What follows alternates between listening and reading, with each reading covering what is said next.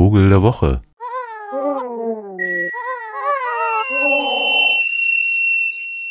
Ja, ich verlasse euch heute und den ankommenden November, den will ich gar nicht erst sehen.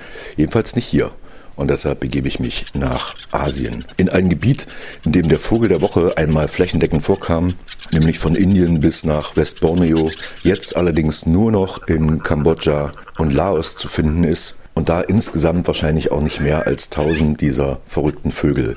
Die Rede ist vom eigentlich Marabu-ähnlichen großen Adjutanten. Eine Storchenerscheinung mit dunklem Obergefieder, nacktem rotem Hals und auch nacktem Kopf und riesigem Schnabel. Also was Sie so als Marabu vielleicht kennen, so sieht er aus und thront in ausgedehnten Sümpfen auf riesigen Nestern, aber nicht mehr als 30 so auf einem, in einer so einer Kolonie. Und man weiß nicht, wo so richtig. Man weiß auch nicht so genau, wie die sich bewegen. Also da, wo ich hinfahre, könnte es sein, dass einer auftaucht. Und für mich ist das so ein Sehnsuchtsvogel, weil der einerseits so hässlich ist, andererseits so riesig ist und irgendwie mitleiderregend und mich erinnert an eine Geschichte von Wolfgang Hildesheimer.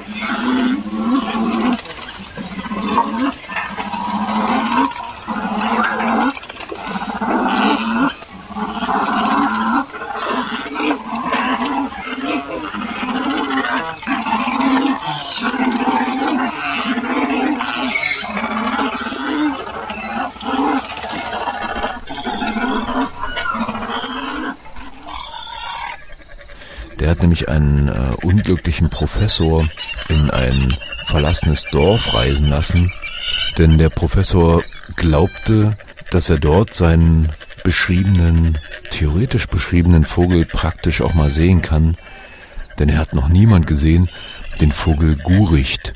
Denn der lebte nach Auffassung dieses Professors nur in zusammenfallenden, einöden, in verlassenen, von Menschen verlassenen Gegenden. Und dieses Dorf, wo er da hinfuhr, ähm, das fiel wirklich schon so langsam zusammen. In der Kneipe, in der er da darauf wartete, diesen Vogel irgendwann zu sehen, da war nur noch der Sargtischler und die Kneiperin am Ende. Selbst der Bahnhof war zusammengefallen. Und ein wissenschaftlicher Widersacher, der hatte ihn darüber aufgeklärt, dass das alles Unfug ist und dass er ein Gleisner ist. Und als dann auch noch der Sargtischler nach Hause ging und die Kneipe in sich zusammenfiel, da endlich sah er den Guricht. Der war gar nicht so schön, wie er eigentlich dachte, dass der Guricht schön sein müsse, sondern statt stolzierenden Ganges war es mehr so eine Art humpelnd, also weniger schreitend, denn schleichend. Und auch der gewaltige Schnabel war dann doch eher ein Krummschnabel. Und so fiel der Professor in dieser schönen Geschichte von Wolfgang Hildesheimer die Verspätung dann doch in sich zusammen, weil der edle Vogel in seinem Hirn, den er glaubte entdecken zu müssen, dann doch bloß irgendein schrabliges Viech war.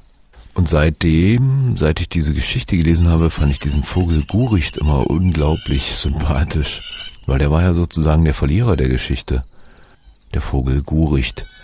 Kein Wunder also, dass sich eine hallische Performance-Gruppe nach diesem Vogel benannt hat. Weil die sind ja auch so unterwegs. Die Gurichte. Als Gregor Samsa eines Morgens aus unruhigen Träumen erwachte, fand er sich in seinem Bett zu einem ungeheuren Ungeziefer verwandelt. Er lag auf seinem panzerartig harten Rücken und sah, wenn er den Kopf ein wenig hob, seinen gewölbten, braunen, von bogenförmigen Versteifungen geteilten Bauch, auf dessen Höhe sich die Bettdecke zum gänzlichen Niedergleiten bereit kaum noch erhalten konnte. Seine vielen, im Vergleich zu seinem sonstigen Umfang kläglich dünnen Beine flimmerten ihm hilflos vor Augen. Was ist mit mir geschehen? dachte er. Es war kein Traum. Sein Zimmer, ein richtiges, nur etwas